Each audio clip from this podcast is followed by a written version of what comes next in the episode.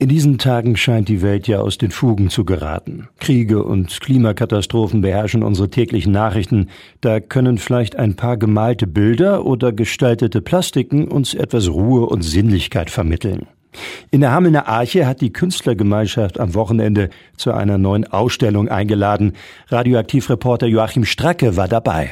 Wer in diesen Tagen einmal dem Irrsinn der Welt entfliehen möchte, der findet derzeit in der Hamelner Arche einen Ort der Zuversicht und Schönheit. 36 Künstler zeigen ihre Grafiken, Fotos, gemalten Bilder, Objekte und Plastiken oder Installationen. So etwa die großformatigen Bilder von Thomas Ritter, in blau gehaltene, verschwommene Landschaften oder wie der Vorsitzende der Arche Wolf Schomer sagt, eine lebendige Bewegtheit.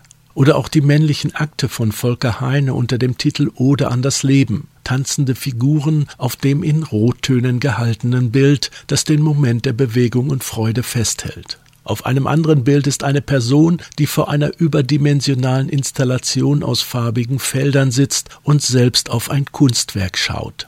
Vorsicht Kunst lautet der Titel des limitierten Drucks von Bernd Schlüter. Angst vor der Kunst muss der Betrachter aber keine haben. Erhöhte Aufmerksamkeit aber würden sich die Künstler mit ihren unterschiedlichen Werken schon wünschen. Diese Unterschiedlichkeit ist der rote Faden der Ausstellung.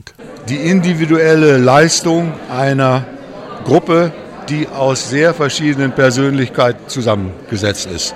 Jeder hat seine Art der Wirklichkeitsbewältigung, Wirklichkeitsauffassung, hat seine Stilistik, hat seine Techniken, eben seine Eigenarten. Eine Jury des Künstlervereins hat die Arbeiten ausgewählt. Entstanden ist eine umfangreiche Schau, die allerdings nicht ganz auf den Blick auf die aktuelle Welt verzichtet. Zwei Fratzen blicken sich gegenseitig und den Betrachter an. Der eine der Aggressor und der andere das Opfer. Die beiden Bilder von Paul Wilde zeigen uns hart und unakademisch so Schoma Täter und Opfer ein wenig der Lächerlichkeit preisgegeben, dagegen der koreanische Diktator Kim Jong-un, der in seiner Beleibtheit mit einer schönen Blonden einen Tango auf die Planetenoberfläche legt. Es ist ein Bild des kritischen Realisten Hans-Jürgen Thoms, so Schoma. Mit kurzen Erläuterungen will Schoma dem Publikum bei der Eröffnung den Zugang zu den Arbeiten nahebringen.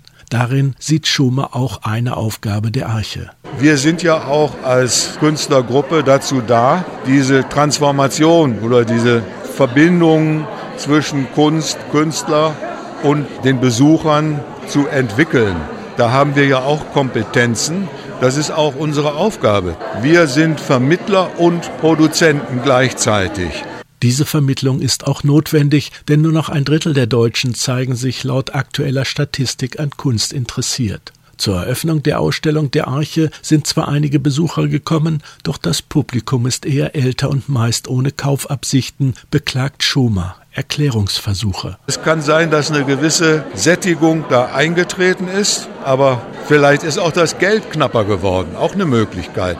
Aber wenn ich hier auf Unikate hinweise, die hervorragend sind, und die für 450 Euro zu kaufen sind, gerahmt, dann kauft es keiner. Ich verstehe es nicht. Anschauen der Ausstellung sollte aber schon eine Option sein, auch wenn die Öffnungszeiten mit acht Öffnungsstunden in der Woche sehr beschränkt sind. Es lohnt sich. Die Arbeiten vermitteln durchaus Wohlbefinden, Kreativität und jenseits des alltäglichen Wahnsinns positive Impulse für das eigene Leben.